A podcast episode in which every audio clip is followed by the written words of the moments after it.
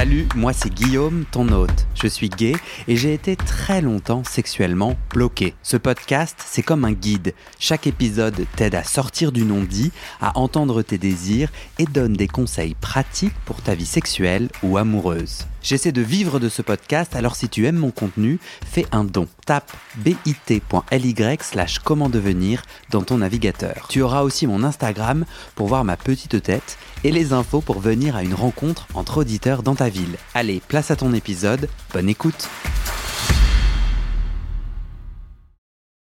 Vous écoutez la deuxième partie de ce témoignage. Pour la première partie, c'est l'épisode précédent. Tu viens de raconter dans l'épisode précédent tout le début de ta vie, presque. Euh, comment tu as grandi gay en Algérie jusqu'au moment, euh, le déclic où tu décides de partir. Et tu racontes que tu pars parce que tu comprends que puisque tu veux une famille, un couple, trouver l'amour et bâtir euh, une relation avec un autre homme, tu pourras pas le faire en Algérie ou en tout cas pas sans payer un prix du silence, du mensonge que tu n'as pas envie de payer, tu décides de partir. Comment tu fais pour partir? Bah, Je décide de venir en France, c'est le plus simple. Alors, euh, en fait, j'ai commencé à faire. J'ai eu la chance, pas la chance, en fait, c'est à mon mérite, hein, franchement. J'ai toujours excédé dans mes études sans trop faire d'efforts. Du coup, bah, j'ai misé là-dessus, concrètement. Alors, euh, j'ai fait euh, ce qu'on appelle des démarches euh, bah, chez nous. Moi, je suis passé par le visa d'études, donc Campus France, par des gens qui connaissent, pour nos très chers auditeurs et auditrices qui ont entendu parler de ça. donc, j'ai déposé mon truc, j'ai eu plein d'acceptations de plein d'universités. En fait, j'avais le choix, donc j'ai choisi une ville où pour l'anecdote, il y avait personne de ma famille, hein. C'est quand même, faut pas rigoler. il y avait personne de ma famille à 300 km à la ronde. Mhm. Je voulais m'éloigner vraiment. Déjà, même mes dernières années en Algérie, je prenais déjà mes distances avec eux. en fait, euh, l'anecdote, c'est que je lisais une histoire sur, en ligne qui parlait d'un amour entre deux jeunes qui étaient euh, tumultueux et torrides et chauds et tout ça, et ça se passait à Toulouse la ville rose, comme on dit. Du coup, euh, je me suis dit, bah, je vais aller à Toulouse. C'était quoi l'image que tu projetais de ta vie en France? Tu te disais, euh, c'est l'endroit où je vais enfin pouvoir vivre cet amour? Ouais, complètement. J'avais un peu une image euh, idéalisée de ça, parce que pour moi, je me suis dit, voilà, en Algérie, ça, ça bloque, ça coince parce qu'on n'assume pas, parce que la société est trop compliquée. Donc en France, à ce moment-là, il y avait déjà le, passage du mariage gay qui était en 2012, parce que je me rappelle avec mes parents, on regardait ça. Et ma mère, elle s'était retournée vers moi, elle m'a dit Tu sais, Elias, même ici en Algérie, il y a des homosexuels. Je lui dis ah Ouais, tu crois? Tu décides de faire ton coming out à 21 ans, donc deux ans plus tard. Ouais. C'est quoi Qu'est-ce qui a hum, animé cette décision? C'est quoi ton déclic? Bah, le déclic, c'est simplement le fait que j'étais dans une relation euh, qui durait depuis. Euh, peut-être c'était plutôt 22 ans, du coup. Ouais, pas 21. Peut-être 22 ou 23. Mais en tout cas, c'était vers cet âge-là. Mon déclic, c'était juste que j'étais en relation avec un garçon, que ça se passait, euh, que ça se passait bien. Et que je me projetais vraiment avec lui dans le temps. En fait, je me suis dit, bah, c'est le moment, quoi. Et puis aussi, je souffrais de parler avec ma famille. En fait, je commençais à faire des dépressions relativement sévères quand quand je parlais à ma mère surtout. Parce que mon père, je lui parlais un peu moins.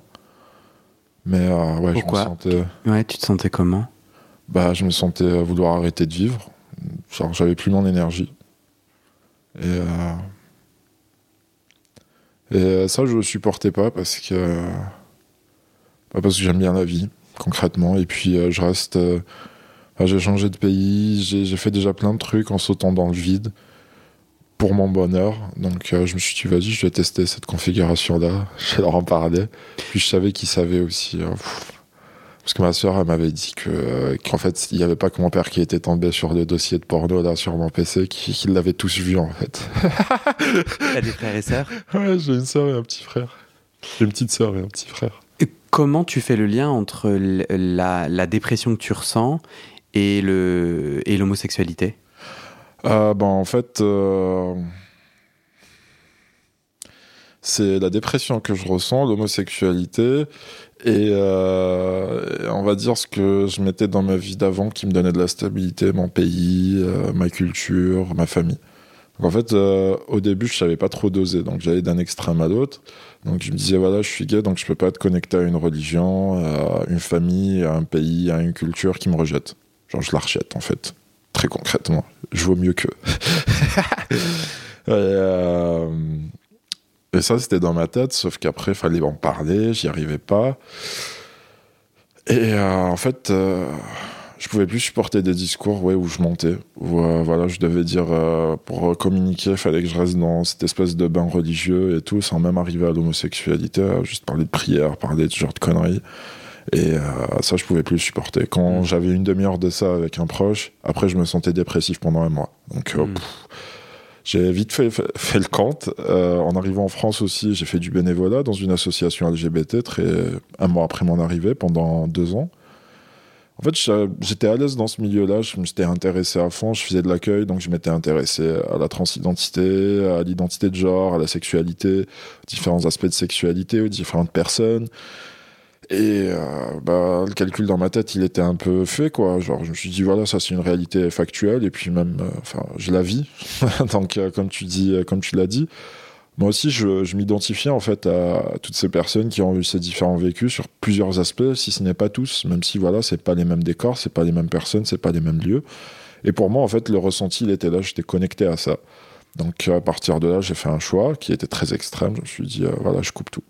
Donc pour ça, c'est le plus, le plus simple pour moi, c'était juste de dire la vérité. hein. Et puis, parce que je savais déjà, c'est pour ça que je voulais bouger d'Algérie, je savais déjà que euh, si j'affirmais qui j'étais, bah, ça allait pas le faire avec ma famille.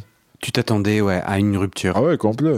Du coup, il comment t'as fait ce coming out et qu'est-ce qui s'est passé? Parce que là, à ce moment-là, t'es à Toulouse, t'es en France. Ah bah, comment j'ai fait? Je pense que c'était par téléphone et par Instagram aussi. J'avais partagé des choses, des photos. Et. euh, Puis après, on en a parlé par téléphone avec ma famille. Donc, tu, tu appelles ta mère ou c'est elle qui t'appelle? Euh, ça, je m'en rappelle pas. Je pense. euh, Je pense qu'elle m'a appelé. Je pense qu'elle m'a appelé. Et puis. euh, ouais, c'est ça, elle m'a appelé donc. Et. Tu et- pensais à quoi? Bah en fait, comment ça s'est passé Parce qu'à ce moment-là, je fumais beaucoup de joints. Donc, euh, je me rappelle que c'était euh, ouais, c'était un appel. J'ai eu d'abord ma mère. Et euh, du coup, bah, je lui ai dit voilà, je, j'ai envie de vivre avec un garçon et tout. je lui ai même pas dit que j'étais gay. hein. Je lui ai juste dit voilà, j'ai envie de vivre avec un garçon. j'ai envie de construire une famille comme ça et tout. Et puis bah, elle faisait ses prières là. Ouais, là, des trucs comme ça, genre Dieu me pardonne, euh, il y a pas de force et lucidité qu'avec Dieu, des trucs comme ça. Et elle m'a dit, ouais, moi je vais jamais accepter ça et tout. Puis après, j'ai eu mon père au téléphone aussi qui m'a dit, euh, ouais, euh, j'aimerais bien que la terre euh, s'ouvre et que- qu'elle m'avale, un truc comme ça. Parce que par rapport à la honte, il m'a dit qu'il comprenait pas, qu'il pourrait pas comprendre et tout. Et euh, et, euh, je me rappelle même pas de comment j'ai vécu ça en fait. C'est assez foufou. Je pense que j'ai fumé plus de joints pour euh, digérer un peu les choses. Et je me suis senti très mal aussi. J'ai encaissé. euh, J'ai encaissé une grosse dépression. Parce que même si je m'y attendais, je savais, hein, je savais pertinemment que ça allait arriver. Mais euh, c'était vachement hardos. Ouais. J'ai senti en fait un truc qui s'est coupé, un lien, une racine, ce qu'on veut. hein. Enfin, c'est pas ce qu'on veut. Ce que moi j'ai ressenti, en tout cas, c'était ouais, comme euh, quelque chose qui. J'étais branché vers quelque chose qui, s'était fait arracher.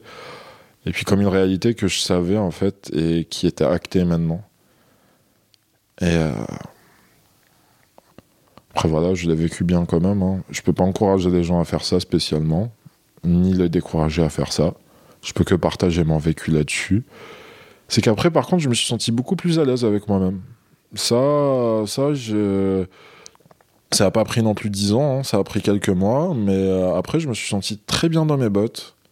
C'est juste qu'après, je supportais pas trop des gens qui n'avaient pas fait comme moi. Enfin, je les comprenais un peu, mais je les trouvais très faibles. Hmm. Et euh, ça m'allait, hein. Mais euh, ouais. Euh, Qu'est-ce qui s'est passé ensuite avec tes parents? Ils ont, ils ont coupé les ponts? Mon père, il a direct coupé les ponts. mon petit frère, pareil. Et euh, ma mère, bah, elle m'a parlé un peu pendant deux, trois fois en mode euh, prêcher et tout. Genre, on a déjà eu même un genre de débat. Elle m'a dit, ouais, toi, t'es pas efféminé parce que le prophète, il accueillait des gens efféminés, c'était pas un problème. Ouais, peut-être qu'il se faisait sucer, ouais. mais non. Mais en tout cas, elle m'a dit, t'es un garçon complet et tout, euh, t'es un homme complet, euh, ça n'a pas de sens et tout et tout et tout. Ah, parce que pour elle, euh, si tu étais homosexuel, tu serais forcément efféminé. Ouais, ouais, ou du moins peut-être qu'elle voulait se réfugier là-dessus, ouais. Genre en mode, si j'étais efféminé, ça aurait pu être compréhensible encore. Hmm. Mais vu que là, non, bah en fait, non. Mais je pense surtout que ma mère, elle a toujours eu une image de moi qui m'a en dehors de l'homosexualité avec la spiritualité et tout et tout, qui était très, euh, très figé. Et ça lui a pris du temps pour se rendre compte, beaucoup de temps même, pour se rendre compte que cette image-là, ce n'était pas moi en fait, que moi j'étais ben moi. Hmm. J'ai jamais été euh, ce tableau-là qu'elle avait dans sa tête et qu'elle voulait montrer aux gens ou qu'elle accrochait quelque part ou qu'elle se rassurait avec. Ouais, ça, ça en faisait partie. Du coup, pour elle, si j'étais féminin, ça aurait été plus simple. Euh, si j'avais rien dit, ça aurait été plus simple plein de trucs auraient été plus simples, sauf la réalité, bien évidemment. Et euh, après, on a, après, c'est moi qui refusais d'arrêter de lui. Ouais, c'est moi qui refusais de lui parler parce que je la supportais pas aussi. Genre, euh, pareil, ça me faisait des épisodes dépressifs en fait dès que je l'avais au téléphone. Je dis bon, c'est pas, j'ai pas assumé pour euh, replonger là-dedans aussi. Je dis allez, vas-y, dégage. Et ouais. Financièrement, du coup, parce que toi, t'es étudiant à ce moment-là? à ce moment-là, je devais me réinscrire à l'université et tout. Du coup, je l'ai pas fait. Euh, parce que voilà, des mois de dépression, c'est pas, je me sentais pas juste un peu mal. Hein. Hmm. C'était des mois de dépression avant et pendant et un peu après. C'était vraiment au final, euh, ouais, peut-être un an et demi. c'est plus que, des mois. Mais en fait, j'étais très perdu dans mes repères. Et puis euh, les études, j'étais pas très. je faisais de l'ingénierie à ce moment-là, ça m'a jamais passionné tant que ça. Je le faisais parce que c'était très facile pour moi. Et euh, par contre, mon expérience avec, euh, avec l'association, donc qui s'appelle Arc-en-Ciel, ça, ça m'a donné. Euh, en fait, j'ai trouvé une vocation à accompagner, à écouter les gens et à les comprendre aussi. Donc, je voulais m'inscrire en psychologie, ça, ça ne l'a pas fait. Je n'ai pas réussi. Et en fait, financièrement, j'avais plus de finances. J'avais zéro. Rien. Des nada. Que dalle. C'est-à-dire, tes parents ont arrêté de te faire des virements ou je sais pas quoi? Ouais, ouais, j'ai arrêté. Ils te l'ont dit. T'ont dit on arrête de donner de l'argent? Bah ouais. Ouais, ils m'ont dit. Euh, ils m'ont dit finito l'argent, le, robinet est fermé. Et euh, j'ai plus reçu d'argent de leur part à partir de ce moment-là. Je savais pas quoi faire. Sur le moment, je l'ai vécu en mode euh, olé ola. J'en ai pas parlé à mes amis parce que bah, j'avais pas trop le courage d'en parler à ce moment-là à mes amis. En fait, je suis rentré dans la survie. Donc euh, j'étais un peu euh, dans le mensonge. Euh, genre j'étais hébergé par un pote, mais on ne s'est jamais dit en fait tacitement ce qu'il en était. Lui aussi, il était un peu dans la même merde. Il était homosexuel ou pas, mais en tout cas, il était attiré vers ça. Qu'il était loin, loin, loin de l'assumer. Et à ce moment-là, j'ai commencé un peu aussi à, faire du travail du sexe. Donc, j'ai fait ça vraiment vachement à l'instant. Donc euh, c'était pas c'était pas une démarche cohérente en fait. J'ai euh, j'ai utilisé des applis de rencontre et puis il y avait déjà des gens qui m'avaient proposé ça, donc euh, des sous en échange de rapports sexuels ou en échange de massages sexuels ou des trucs comme ça. Donc j'ai pris ça quand il y avait. C'était c'était rien du tout au début, c'était on va dire je sais pas moi 200 euros le mois, un truc du genre. C'est arrivé deux trois fois par mois voire moins. Puis après, je suis monté passer un moment euh, ici à Paris. Et euh, là, à Paris, je suis tombé sur un site donc, euh, où c'était un peu plus structuré. Donc, je me suis créé un profil et tout. Et là, je commençais à avoir un peu plus de sous. Sauf que, bah, au même moment, en fait, tout ça, je l'ai vécu.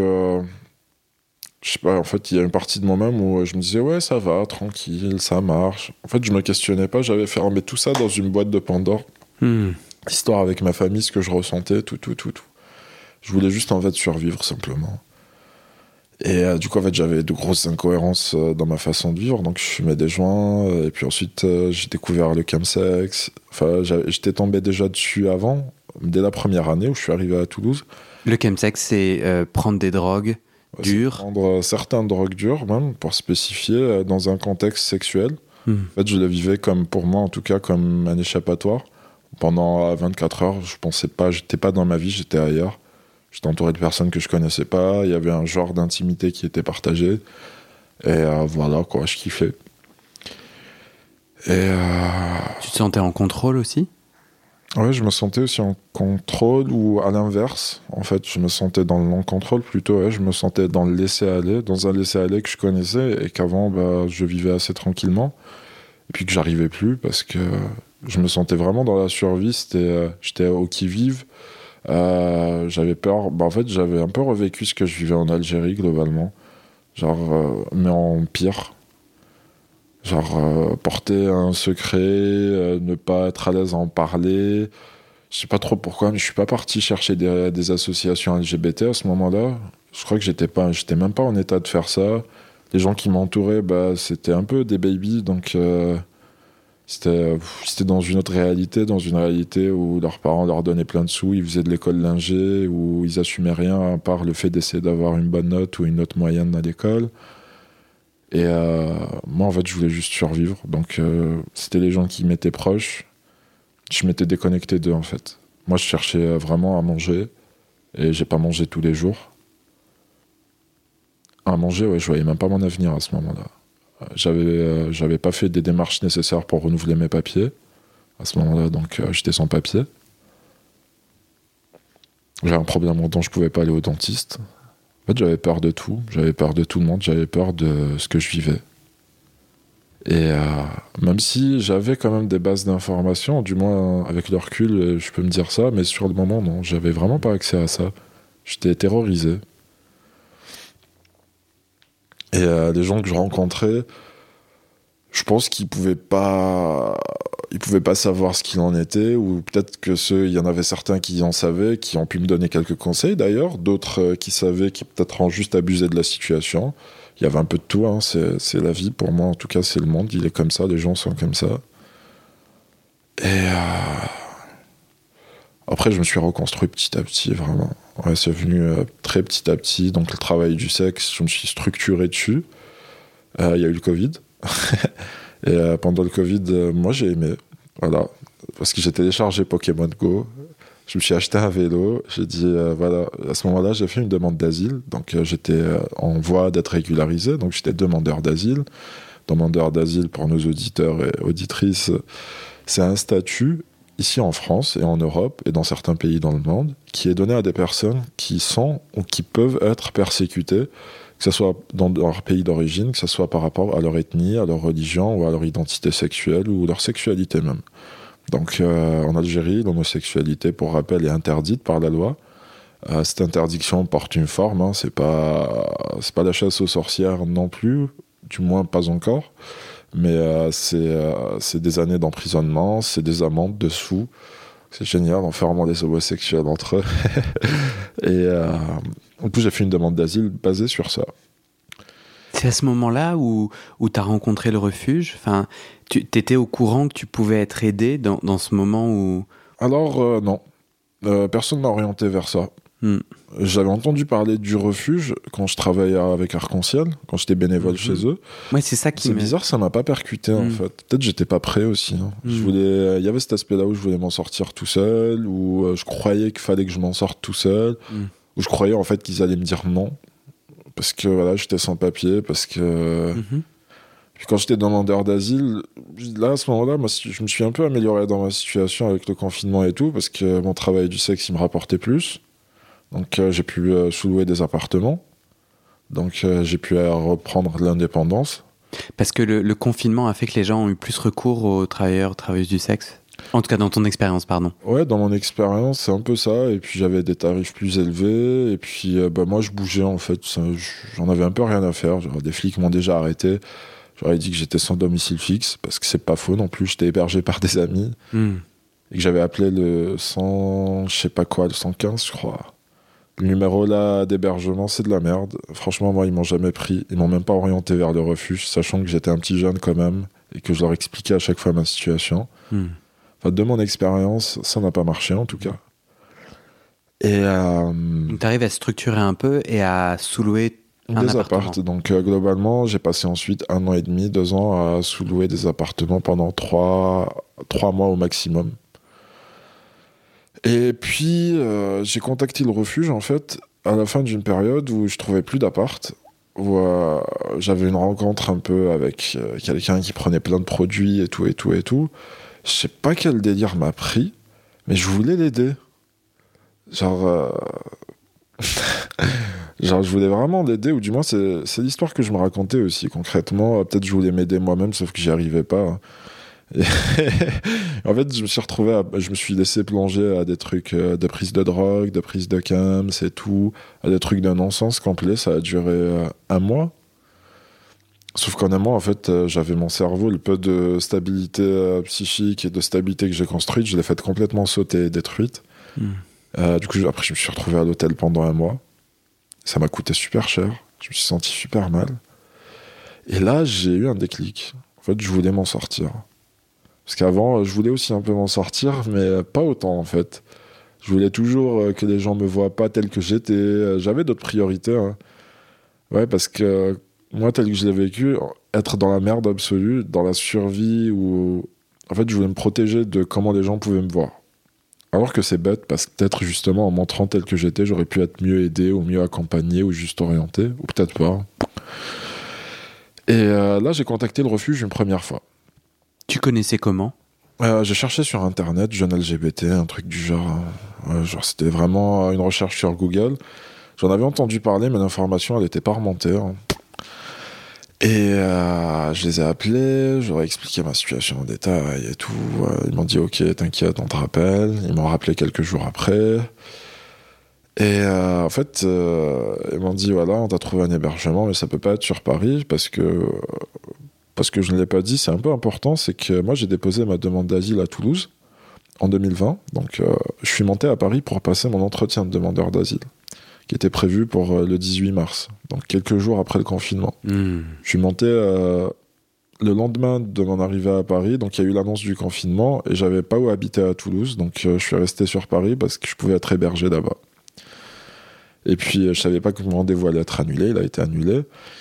Donc après, je suis resté sur Paris. C'est pour ça aussi que j'ai eu meilleur revenu. C'est qu'ici, à Paris, en fait, il y a plus de population. Le travail du sexe, il marche mieux qu'à Toulouse. Voilà, concrètement.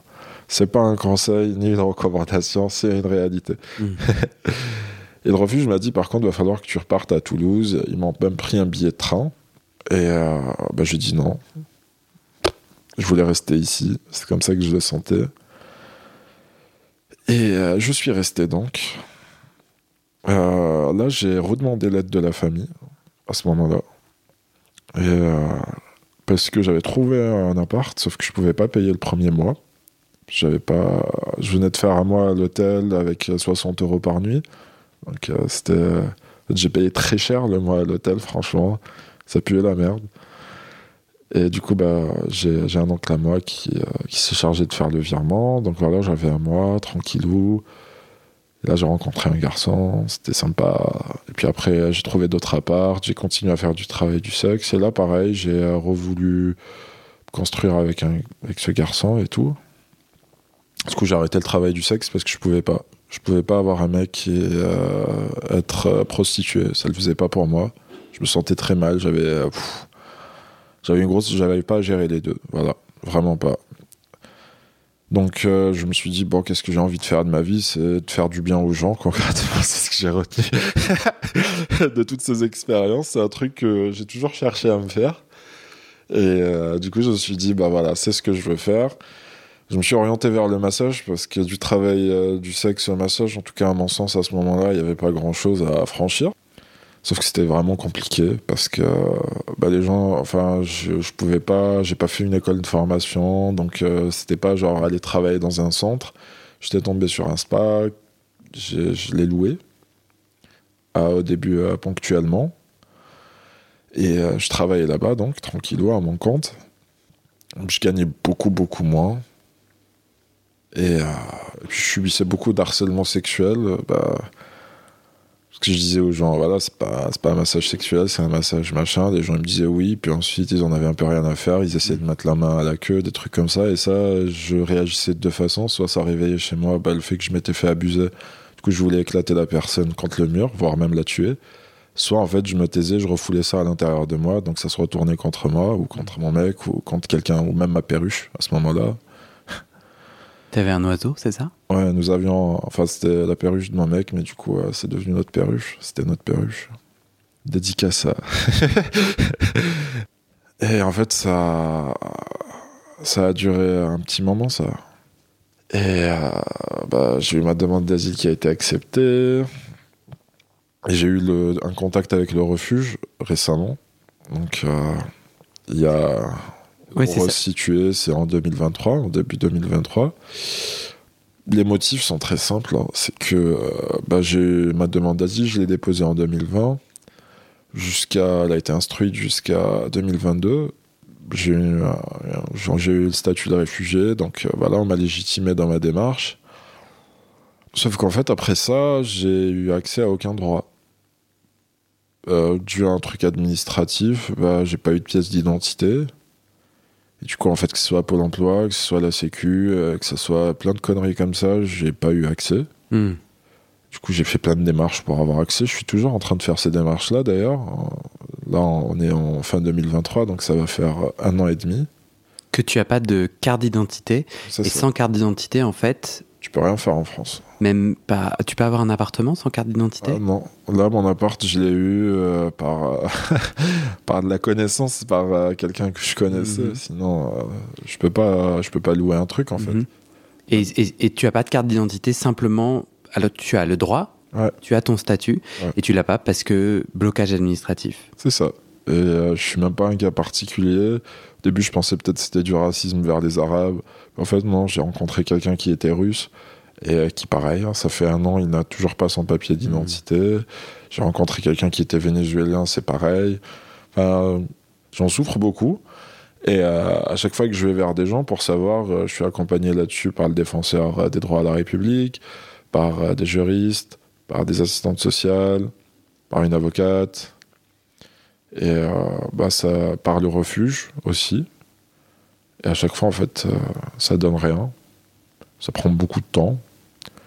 Et euh, du coup, c'est pour ça que tu contactes le refuge ouais, je contacte une deuxième pour fois. ça, pour le logement. Donc, je les ai contactés pour le logement. D'abord pour par rapport au papier, parce que j'ai vu qu'ils existaient encore une fois, et j'ai vu qu'ils avaient une avocate. Donc, je les ai contactés d'abord pour avoir accès à l'avocate, avec qui on a eu des entretiens et tout.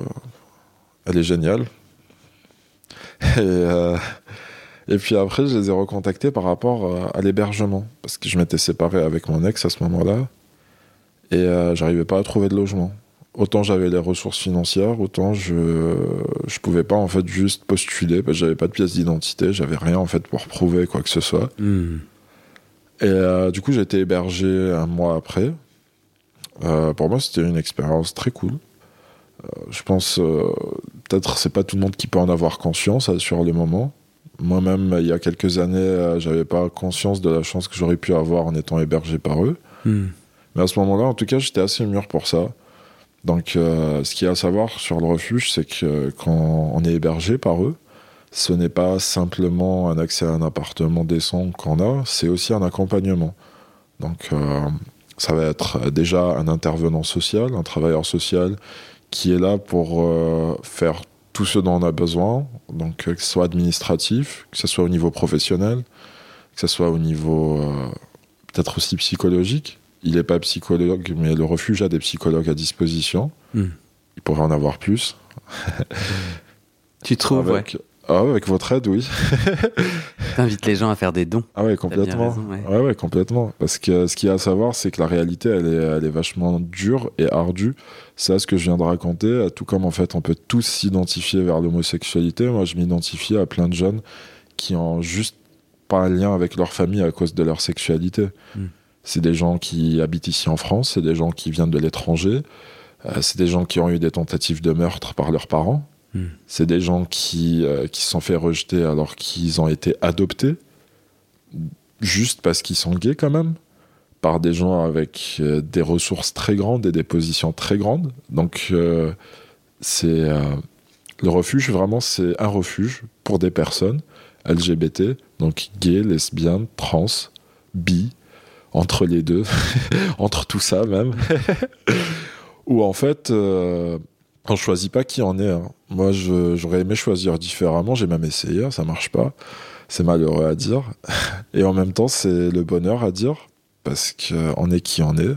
Je suis qui je suis, et j'ai le droit d'être heureux tel que je suis, tout comme tous ces jeunes-là, tous nous, les jeunes du refuge, on a le droit d'être heureux tel qu'on est. Alors, euh, en fait, faire un don au refuge, ou simplement en parler, ou simplement avoir conscience de leur travail, hmm.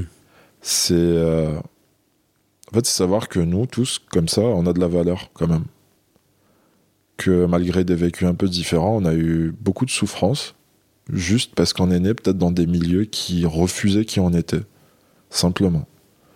Que à cause de ça, la souffrance c'est un mot, mais c'est une réalité en fait. Ça a créé un décalage, parce que là où des gens en fait ont juste leurs études à faire pour avoir un travail, nous on doit gérer euh, bah, des mensonges, on doit gérer euh, des dépressions, on doit gérer des fois des choses sur lesquelles, surtout, hein, on n'arrive même pas à poser des mots. On doit gérer des rejets, parce que c'est hard quand ton père ou ta mère, en fait, te disent euh, Ouais, en fait, je veux plus de toi. Enfin, moi, je savais même pas que c'était possible avant. Enfin, je l'imaginais, mais je pensais pas vraiment que ça allait être ça. Et, euh, et quel que soit le niveau culturel, enfin, ça vient de tous les milieux. Hein. C'est pas genre que les pauvres, c'est pas que les bourgeois, c'est pas que les religieux. Ça vient vraiment de partout. C'est juste des gens qui n'ont pas fait peut-être tout leur dose de vaccin, je sais pas.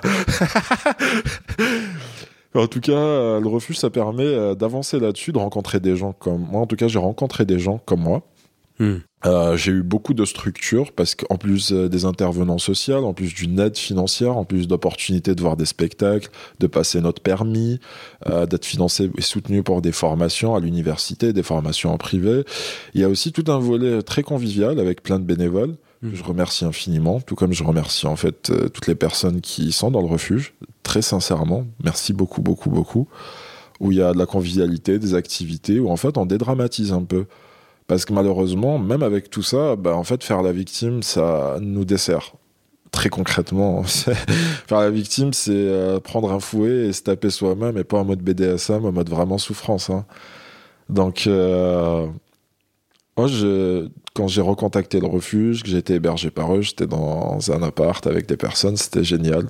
C'était pas génial dans le sens où la sérénité, le calme, c'était très animé, c'était. Euh, mais j'ai kiffé parce que c'était très authentique. J'avais pas. Avant, mes amis, en fait, euh, je leur parlais 10% de ma vie, 15%. Parce que j'arrivais pas, quand je leur parlais d'autres choses, ils bloquaient. Genre, c'était sidère. Et je voyais, euh, en fait, j'étais moi, tiens, tiens, Xanax. je voyais que c'était trop pour eux, en fait. Et après, du coup, moi, je le prenais pour moi. Je me disais, oh, putain, mais je suis anormal. Alors que non, en fait, c'est juste une réalité. Être gay ou être euh, différent dans ce sens-là, déjà, que ce soit en Algérie, que ce soit en France, peut-être en France, c'est clairement moins de gens qui peuvent vivre ça. Mais dans les deux cas, en fait, ça reste toujours très compliqué d'être gay et de construire sa vie. Bah, ici en France, euh, voilà, on peut être gay sans aller en prison. C'est très bien, c'est génial, hein, c'est cool. Mais euh, moi, de mon expérience, je m'attendais quand même qu'en France, en arrivant, bah, que ce soit simple de rencontrer un garçon, de lui tenir la main dans la rue. Et euh, dès ma première relation, en fait, je me suis rendu compte que non, je me suis pris un gros mur sur la gueule. Je me suis rendu compte que les gens, ils étaient encore en train d'aller en backroom, de mentir, de faire ce que je juge pas, vraiment pas, tranquille. Mais ce que je souligne, c'est euh, le fait en fait que quand par exemple euh, j'avais un mec qui voulait euh, qu'on se prenne la main dans la rue, bah, il était absolument pas à l'aise, il avait peur. Hmm. Que quand je voulais l'embrasser dans la rue, c'était pareil. Moi, j'étais dans l'inverse parce que je venais d'un pays où vraiment je pouvais pas. C'est pas, je me disais dans ma tête je pouvais pas ou que j'avais peur des gens. C'était vraiment basta finito à la tombe. Donc je me suis pris cette réalité-là, ça reste compliqué hmm. en France en fait. Ou alors peut-être du moins en imaginant ce que j'imaginais. Hmm. Ouais. J'ai envie qu'on en parle dans l'épisode prochain. Euh, où est-ce que t'es à, où est-ce que t'en es aujourd'hui, tu vois? Comment est-ce que t'as, comment est-ce que t'as réussi à tisser quoi? T'es resté combien de temps au refuge du coup, hébergé par le refuge? Euh, Je suis resté hébergé par eux pendant un mois. J'ai fait un très court séjour. C'est pas le cas de tout le monde. Chacun fait son séjour et son expérience. Et du coup, j'ai passé un mois avec eux qui m'a permis de bien, bien, bien me structurer vraiment. Parce que voilà, j'avais pas de loyer, j'étais dans un safe space, je me mm. sentais en sécurité. Mm. J'étais entouré de personnes euh, qui étaient comme moi, j'avais un intervenant social qui m'accompagnait. Et je me sentais pas seul en fait. C'était vraiment ça. j'avais pas la solitude euh, très profonde dans laquelle j'étais. Qu'est-ce qui t'a fait le déclic de partir? Euh, C'était une opportunité d'un logement ailleurs que, que je pensais être une très belle opportunité, mais en fait pas du tout. Parce que sur le moment, euh, je m'en rendais pas forcément compte. Mais euh, la personne qui m'avait proposé ça, c'était euh, un ancien client d'escortisme qui avait fini par prendre énormément de place dans ma vie. Et pas gratuitement, bien sûr. Hein. je lui ai beaucoup donné. Enfin, il a beaucoup pris de moi. Je fais pas non plus la victime. À mon âge, je suis responsable de moi-même. Même si, comme j'expliquais, il y a un décalage, je reste responsable.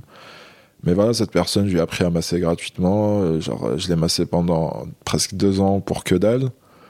En fait, elle me tenait par un truc d'amitié. Et elle m'a proposé ce logement-là qui était à son ami. Et euh, bah, ce dit ami m'a fait euh, des avances qui m'a parlé de son cul dès, le premier, dès, dès que j'ai visité l'appart. Sur un moment, j'avais pas débloqué. Je voulais cet appart, en fait. Je voulais bouger, je voulais avancer.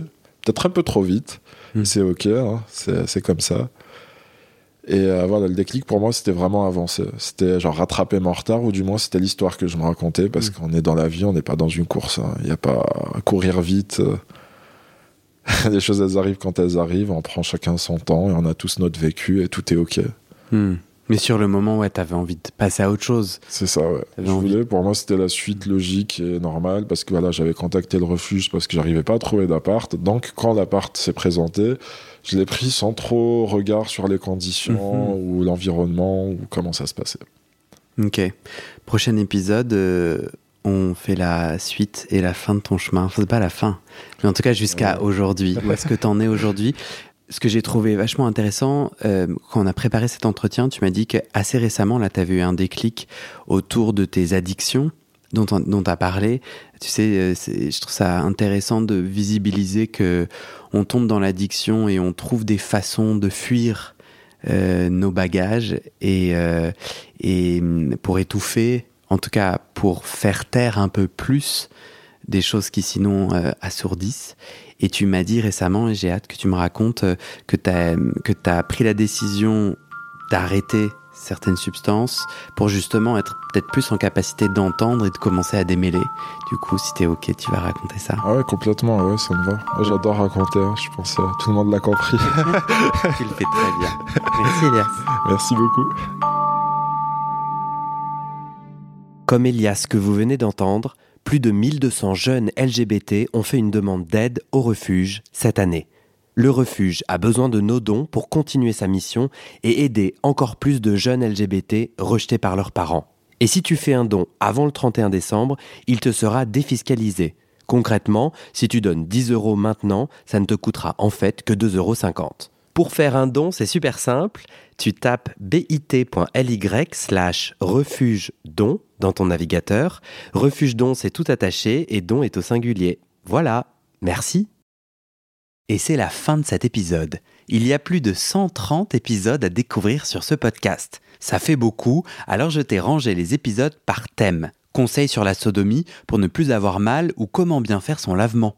Le BDSM, la bisexualité, couple ouvert ou exclusif, le racisme, le polyamour, etc. etc. C'est génial et c'est sur le site du podcast. Tu tapes bit.ly slash comment devenir dans ton navigateur. Ah, une dernière chose, ne t'en va pas, si tu aimes mon contenu et que tu veux que ça continue mais tu ne peux pas devenir un des 400 en me soutenant financièrement, tu peux m'aider en quelques clics. Écoute bien. Il te suffit de cliquer sur s'abonner ou suivre sur la page du podcast dans ton app d'écoute et de mettre 5 étoiles. Ces petits clics qui te prennent 5 secondes, ça fait vraiment une grosse différence pour le futur du podcast. L'algorithme se met à pousser automatiquement le podcast à plus de gens. Ça me permet alors de trouver les prochains témoignages et des potentiels futurs donateurs, donatrices. Et j'ai pas beaucoup de temps pour arriver à l'équilibre financier.